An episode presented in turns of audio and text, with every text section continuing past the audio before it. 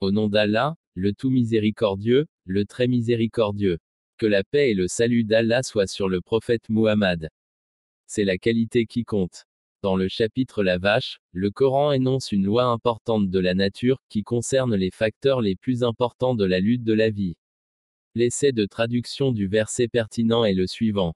Lorsque Telou se mit en route avec ses troupes, il leur dit, Dieu va vous soumettre à l'épreuve de la rivière. Quiconque boira de son eau ne sera plus des miens, seul celui qui en boira dans le creux de sa main sera des miens. Lorsqu'il franchit la rivière en compagnie de ceux qui avaient cru, ces derniers s'écrièrent, Nous voilà à présent en infériorité numérique face à Jaloux, Goliath, et ses soldats. Mais ceux qui avaient la conviction qu'ils auront à rendre des comptes à Dieu un jour, leur répondirent, Que de fois avons-nous vu une petite troupe d'hommes triompher, par la volonté de Dieu, d'une troupe plus imposante. Dieu est certes avec ceux qui s'arment de patience. 2. 249. Selon ce verset coranique, dans la quantification des vertus, deux facteurs de la vie sont d'une importance primordiale, la croyance et la patience.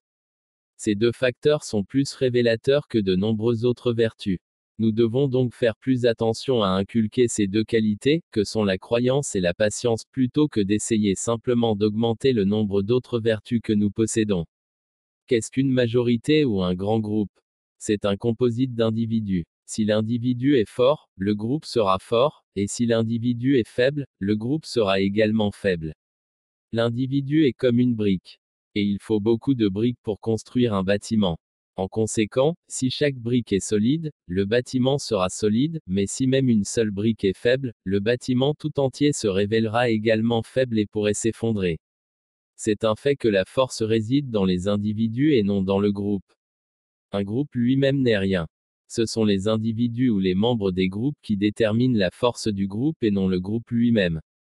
Le verset coranique ci-dessus mentionne en particulier deux qualités chez un individu, la croyance et la patience.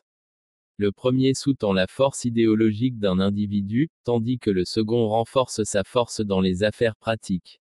Ces deux caractéristiques sont indispensables. L'idéologie est le moteur de la force intellectuelle de l'homme. Quelle que soit l'idéologie à laquelle il souscrit, il est convaincu, a du courage et, en plus, une vision, celui qui possède ces qualités est sans aucun doute une personne complète. Il est capable de penser, il est capable de prendre des décisions, il est capable d'aller dans les aspects les plus profonds de la situation et de faire des évaluations objectives. Il est capable de dire face à l'adversité, je vais la surmonter. La patience est une qualité très importante. La vie est pleine de problèmes et d'événements fâcheux, vous devez donc éviter d'être victime de provocations et, au-delà des circonstances immédiates, vous abstenir de toute approche réactionnaire. Seule une personne patiente est en mesure de pratiquer la retenue de soi nécessaire. Seule une personne patiente peut aller au-delà de sa situation immédiate et planifier correctement sa vie en tenant compte de tous les facteurs pertinents à long terme. Seule une personne patiente est capable de faire une planification orientée vers l'avenir, et c'est une planification orientée vers l'avenir qui conduit à un grand succès. Dans la lutte de la vie, il est fréquent que la prise de décision immédiate devienne essentielle. Cela étant, chaque membre du groupe doit être un créateur de programme, et pas seulement un récepteur de programme. Le super accomplissement est destiné uniquement aux groupes dont les membres ont ce genre de qualité supérieure.